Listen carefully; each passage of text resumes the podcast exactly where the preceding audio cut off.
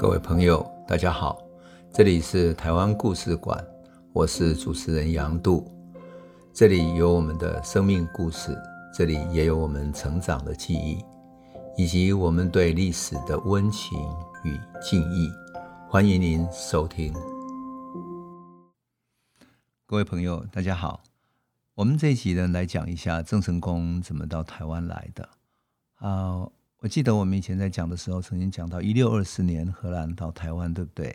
那其实荷兰跟西班牙怎么在台湾的经营的故事呢？呃，各自有它很有趣的发展哈。比如说西班牙在北台湾有它面对凯达格兰族，还有面对淡水的原住民族等等的各种各样的故事啊，也很有趣。荷兰在南台湾也一样有各各自的故事。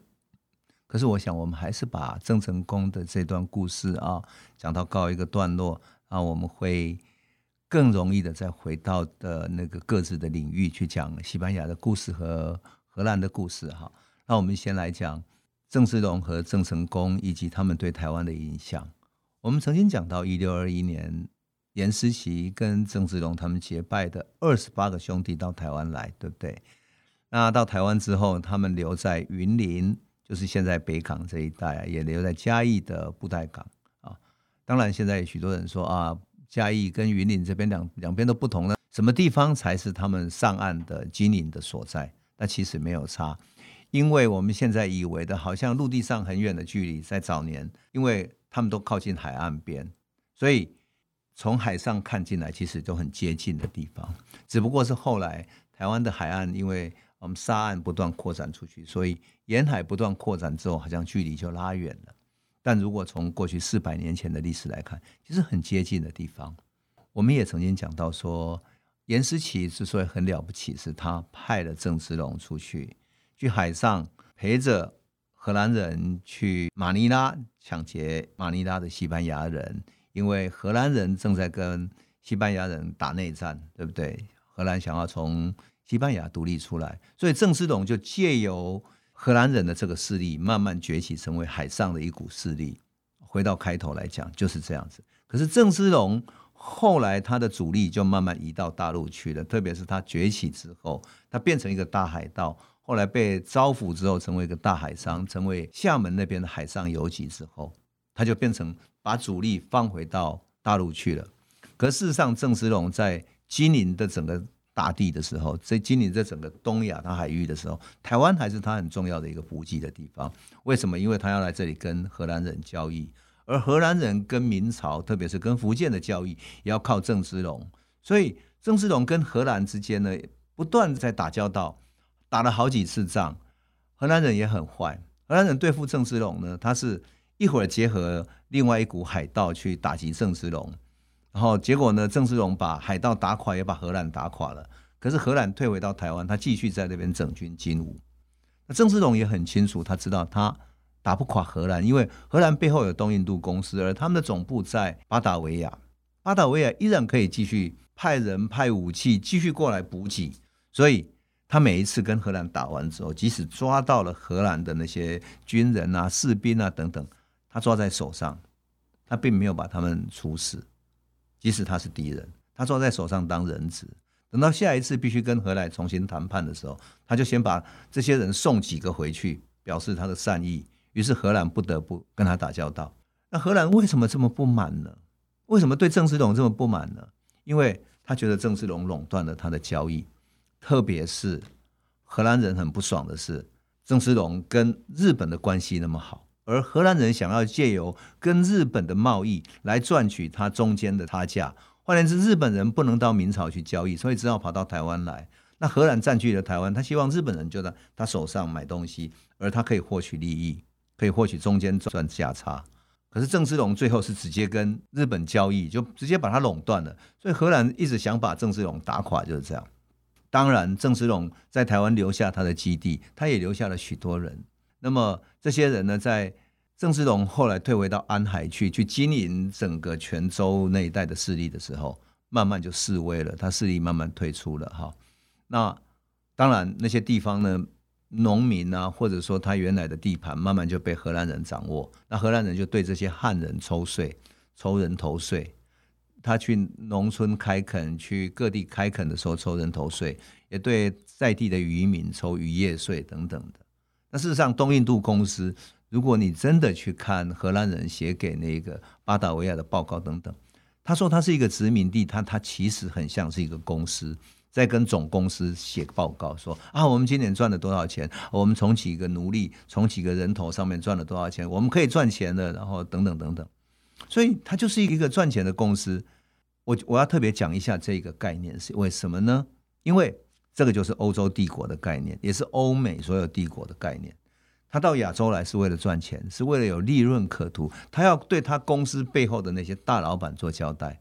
换言之，这些军队也好，这些呃，他们派在前线的这些做外交、做贸易的人，其实最终都是要对总部交代赚钱。那么，他们派来的部队如果没有赚了那么多钱的话，谁来养这些部队呢？同样的思维，你如果放到今天二十一世纪的今天，美国人到亚洲来，难道他来亚洲不是为了赚钱吗？他难道是为了维持世界和平吗？不要骗我了，好不好？世界和平哪里是靠他来维持的？只要他没有部队，人家亚洲还是很和平，对不对？那哪需要他来维持和平？他就是要派部队来。可是这些部队难道不用钱吗？美国的航空母舰一艘五六千人，难道他不用发军饷吗？他开到这里来不用维持的费用，不用船费吗？不用汽油吗？这些军队所训练的那些飞机啊，里面所有的这一切难道不用钱吗？他当然想要来赚钱，他来卖军备。他是要控制这边的贸易，控制这边的军备，但是这些军备如果钱越来越少的话，他们就会慢慢退缩了。好，我讲这个故事是因为，无论是西班牙也好，荷兰也好，都是这样的概念。那反而郑芝龙他们所来的留下这些汉人，就在农村开始耕作，然后去开垦一些荒地，慢慢开垦，然后跟在地的平埔族慢慢通婚，然后共同去狩猎等等做交易，那人越来越多啊。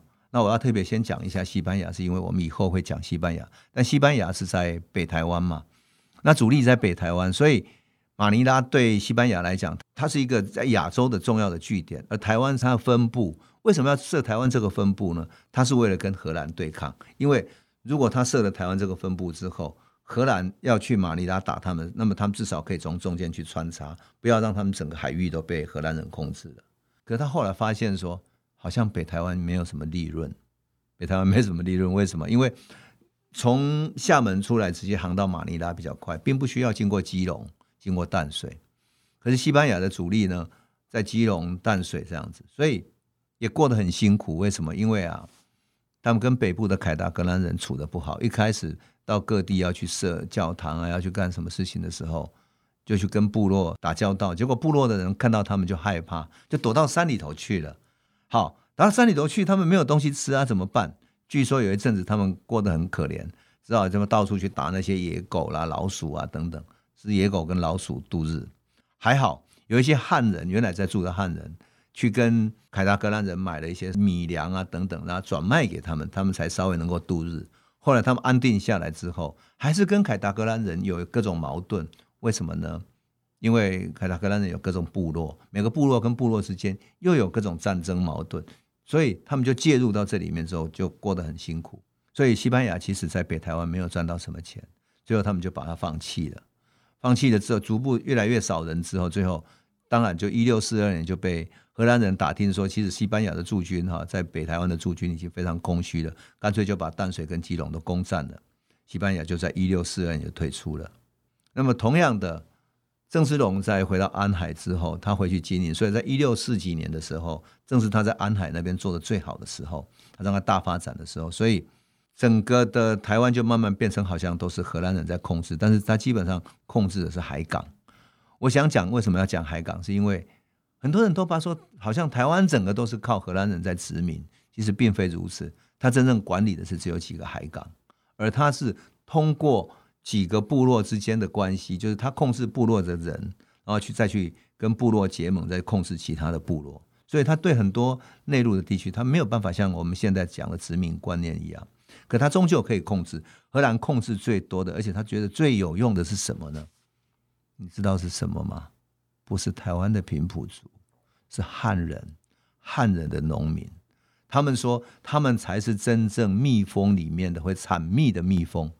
所以，他形容汉人呢，在荷兰的记录里面说，所有的那些平埔族是没有用的，他们只会去山上打猎猎鹿，然后猎完了之后有酒就就喝酒。那西班牙人记载更妙，他说啊，喝完酒他可以唱一整个晚上，唱歌跳舞，然后就很爽了。所以他们不生产真正对他们有意义的会产蜂蜜的蜜蜂，就是汉人。汉人从郑芝龙开始，就从福建、广东招商而来。那这些大量的农民在台湾开垦之后，种植什么？种植糖。为什么种糖？很有趣吧？因为原来从福建要买糖，买糖，然后到台湾之后再转卖给日本。日本在寒带，日本是不产糖，可日本慢慢的安定下来。我们讲过，经过战火之后，日本慢慢安定下来，他们。社会富裕起来了，各种食品变得精致，各种生活变得精致。他们需要丝绸，需要更好的瓷器，更好的食物，过更好的生活。所以他们需要很大量的糖。荷兰人就从台湾制糖。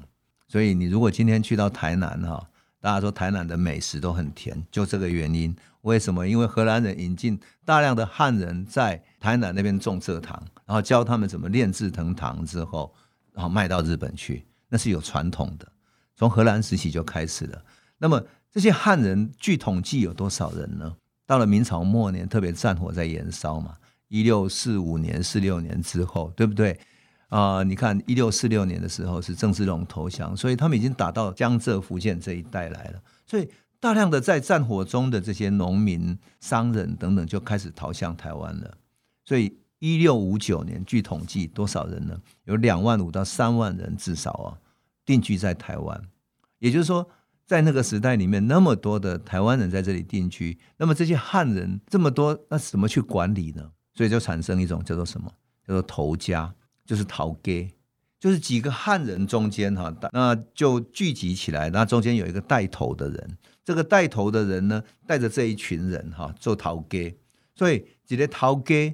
可能抓二三十个人，就是一个头家带了二三十个人、三四十个人去开垦一个地方，然后他代表去跟荷兰人交涉，说：“好，我应该这这么多人，我交给你多少税啊？然后我大概可以生产多少东西？那我们生产的东西我卖出去之后，我再分给大家。所以就产生了一个一个各地的头家。这个头家呢，也带头可以跟原住民交易，也可以跟他们交涉，也跟荷兰人交涉。有没有觉得很有趣？”台湾人这个头家的传统是很久很久以来的哦，就是我们现在台湾的南部还是会说啊，头家上面两喜欢头家哈啊，乃至于说嗯，南部以前过去哈，呃，女人女就是妻子会称她的丈夫公啊，这喜欢头家啊，就是我的丈夫的意思。所以头家这个传统在在闽南这个习俗里面真的很微妙，就这个文化啊，四百多年前就这样子的。那这些人就带头在这边做生意。那荷兰人居住久了之后，他慢慢开始有想要做长期经营，所以在各个地方他也设立了学校，然后引进了这种嗯这种所谓的呃传教士，然后希望建立教堂等等的。慢慢的，他也想要设立议会，特别是对于呃一些平埔族的地区、原住民的地区。他希望设立议会是什么？因为各部落之间如果发生矛盾的时候，总不能每一次他们都互相这样打，所以设立议会就让他们自己去议论。那各部落本来就互相不服气，对不对？你弄一个议会可以让他们有一个制度可以讨论。那当然，对于荷兰人来讲，它叫议会；可是部落来讲，它也应该算是议会，它就共同议政、共同讨论的所在。那么汉人进来开垦。平埔族他们开始设立议会、设立学校，开始宣扬基督教等等。哎，慢慢的，他的这种嗯社会的制度就安定下来。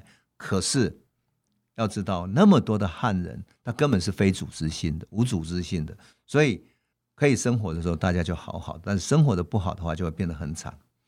汉人引进越多，当然汉人的文化影响就越深远。换言之，闽南人大家大量使用闽南语之后，荷兰人你又听不懂。那他们又不像是原住民，他们有各种部落。那荷兰人可以利用部落跟部落之间的互相的矛盾，分别去控制他们。如果这个部落不听话，他叫另外一个部落跟他们结合起来去打他们，这样。所以这些汉人就不容易控制。到了一六五二年的时候，终于发生了郭怀一事件。为什么发生？因为那几年天气不好，生产的东西变少了。